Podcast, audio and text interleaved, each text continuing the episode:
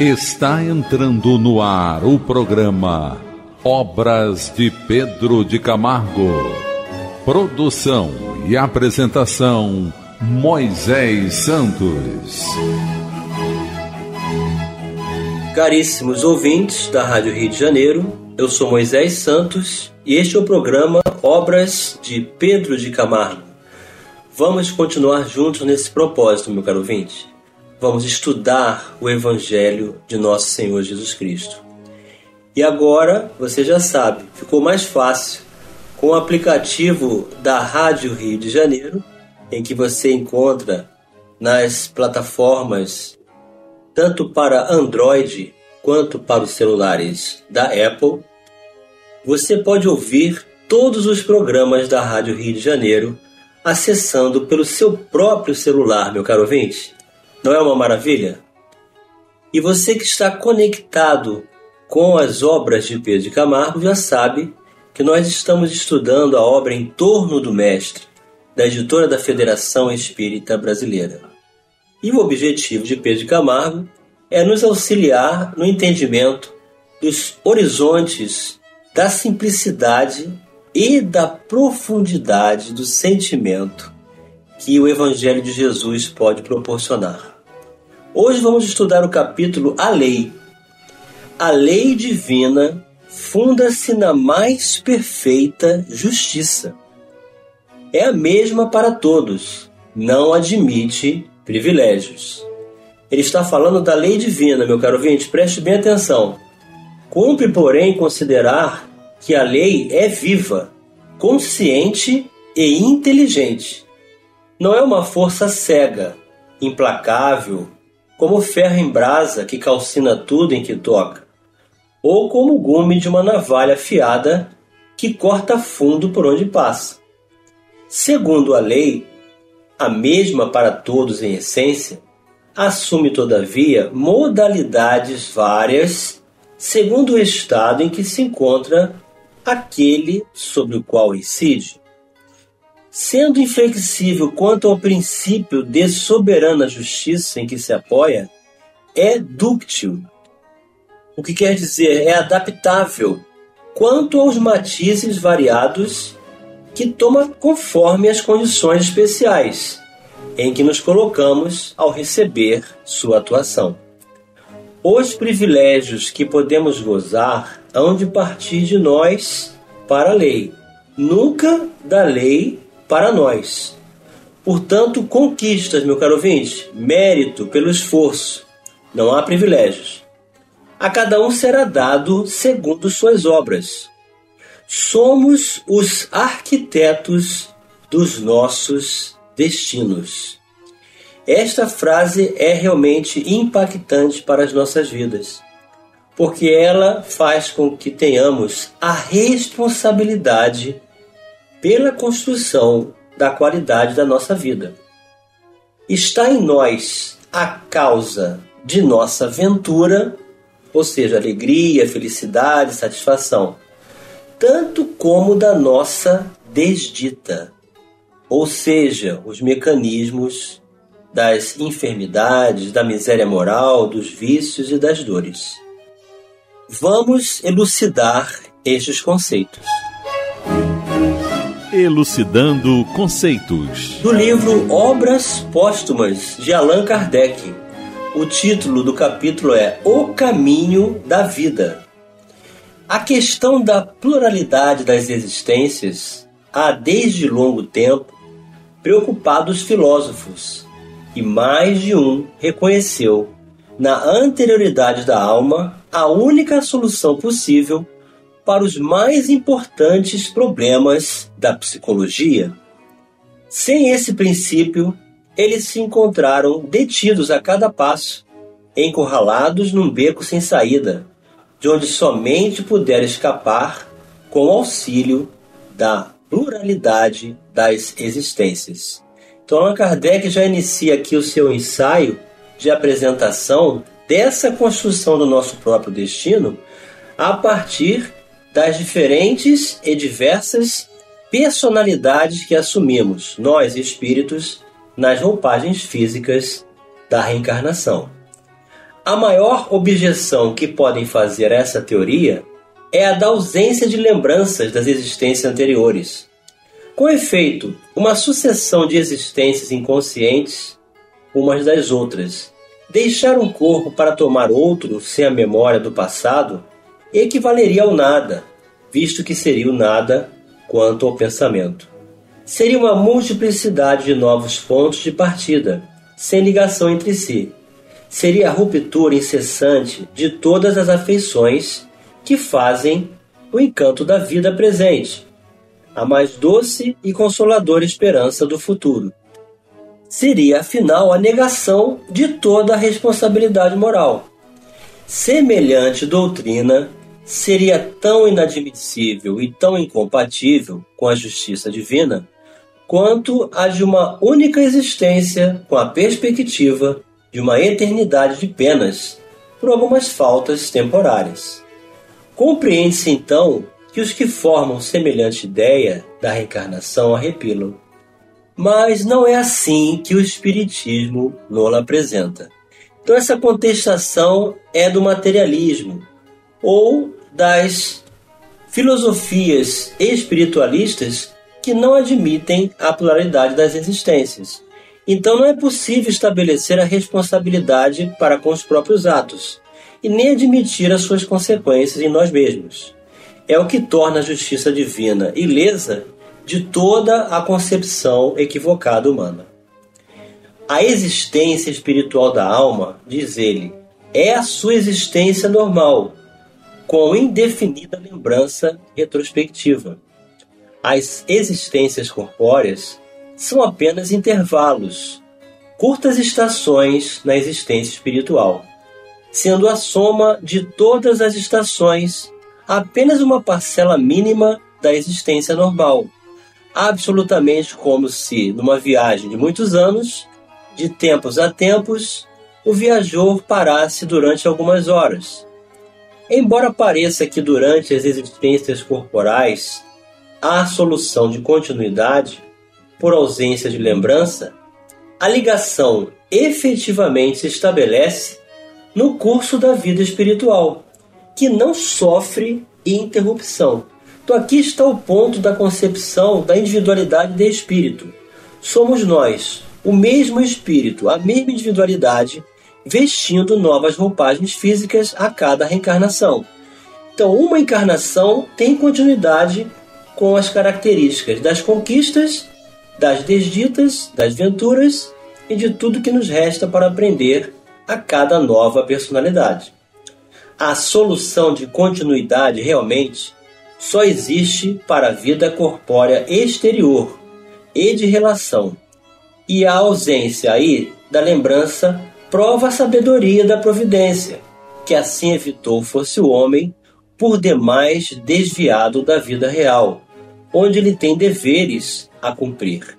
Então nós temos a bênção do esquecimento, justamente para cumprirmos com os deveres atuais e nos ocuparmos com as funções que nos cabe dentro das características do novo gênero de provas.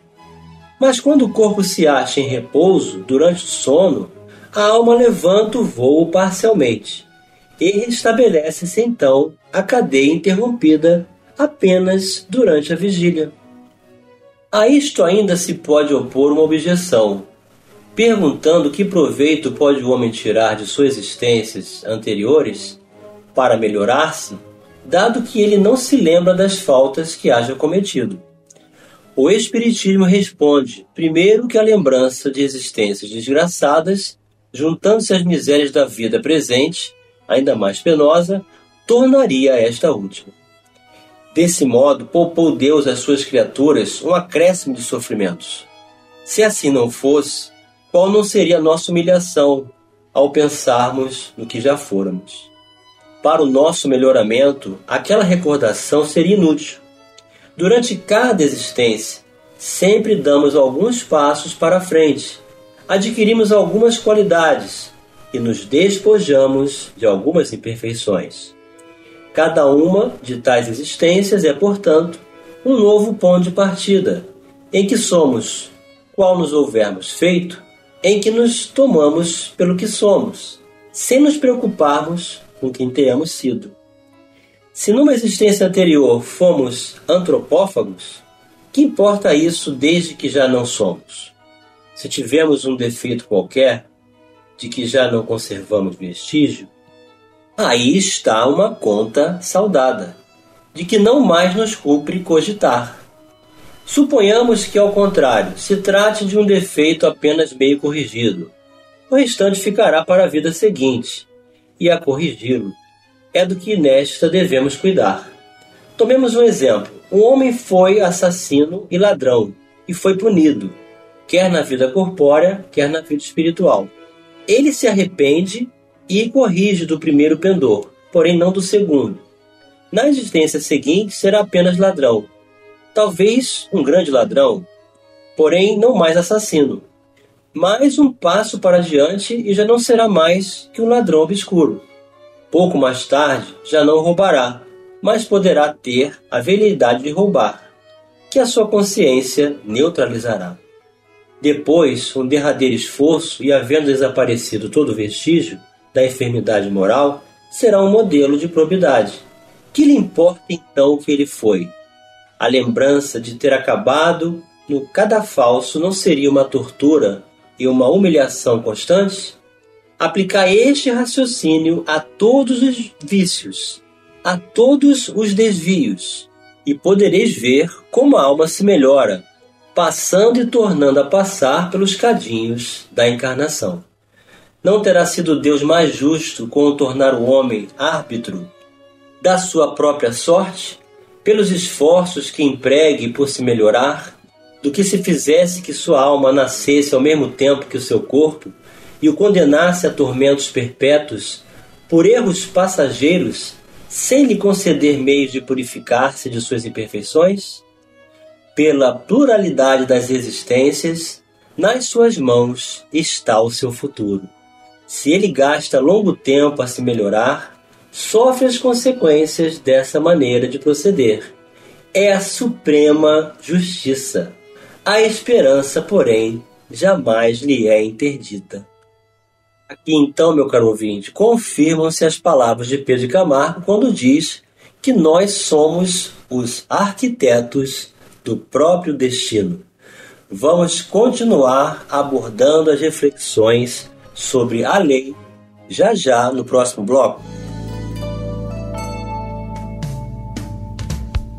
Participe do programa Obras de Pedro de Camargo enviando sua mensagem, dúvida ou sugestão pelo e-mail opg arroba rádio Rio de Janeiro.am.br ou pelo WhatsApp da Rádio Rio de Janeiro 984867633 aos cuidados de Moisés Santos.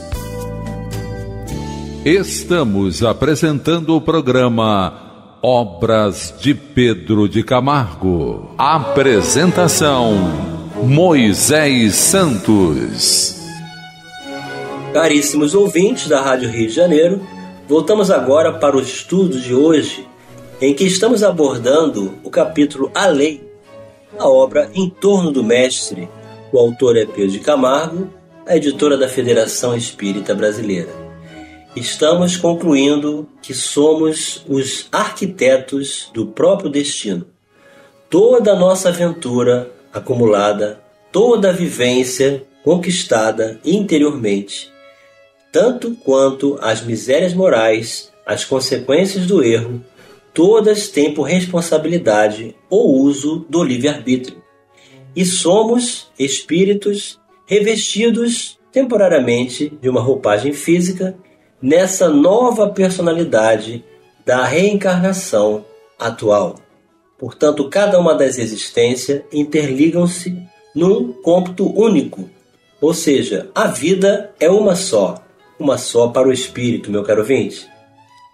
Pedro Camargo também afirmou que a lei divina é dúctil, ou seja, adaptável, conforme as conquistas de cada um, conforme a sequência do esforço realizado, o que nos reporta ao talento de cada um, do que cada um pode desempenhar como função e capacitação a partir do próprio mérito de suas conquistas. Vamos buscar as diretrizes libertadoras na doutrina espírita. Diretrizes libertadoras. No Evangelho segundo o Espiritismo, capítulo 16, não se pode servir a Deus e a Mamão, a parábola dos talentos. O Senhor age como um homem que, tendo de fazer longa viagem fora do seu país, chamou seus servidores e lhes entregou seus bens. Depois de dar cinco talentos a um, dois a outro e um a outro, a cada um segundo a sua capacidade, partiu imediatamente. Observe o detalhe, meu caro ouvinte. A cada um segundo a sua capacidade. Então, o que recebeu cinco talentos foi-se, negociou com aquele dinheiro e ganhou cinco outros. O que recebera dois ganhou do mesmo modo outros tantos. Mas o que apenas recebera um cavou um buraco na terra e aí escondeu o dinheiro de seu amo. Passado longo tempo, o amo daqueles servidores voltou e os chamou a contas. Veio o que recebera cinco talentos e lhe apresentou outros cinco, dizendo: Senhor, entregaste-me cinco talentos. Aqui estão, além desses, mais cinco que ganhei. Respondeu-lhe o amo: O amo é o Pai Celestial, meu caro ouvinte, representando aqui a justiça divina respondendo: Servidor bom e fiel, pois que foste fiel em pouca coisa, confiar-te-ei muitas outras. Compartilha da alegria do teu senhor. O que recebera dois talentos, apresentou-se a seu turno e lhe disse: Senhor, entregaste-me dois talentos. Aqui estão, além desses, dois outros que ganhei. O amo lhe respondeu: Bom e fiel servidor, pois que foste fiel em pouca coisa, confiar-te-ei muitas outras. Compartilha da alegria do teu Senhor. Veio em seguida o que recebeu apenas um talento e disse: Senhor, sei que és homem severo, que ceifas onde não semeaste e colhes de onde nada puseste. Por isso, como te temia, escondi o teu talento na terra. Aqui o tens, restituo o que te pertence. Então aqui está a irresponsabilidade do mau uso do livre-arbítrio, que mesmo reconhecendo a justiça divina como soberana, resolve viver do egoísmo e do orgulho. O homem, porém, lhe respondeu: Servidor mau e preguiçoso, se sabias que ceifo onde não semeei e que colho onde nada pus, devia pôr meu dinheiro nas mãos dos banqueiros, a fim de que, regressando, eu retirasse com juros o que me pertence. Tire-lhe, pois, o talento que está com ele e dei-no a quem tem dez talentos, porquanto dar-se-á a todos os que já têm, e esses ficarão acumulados de bens.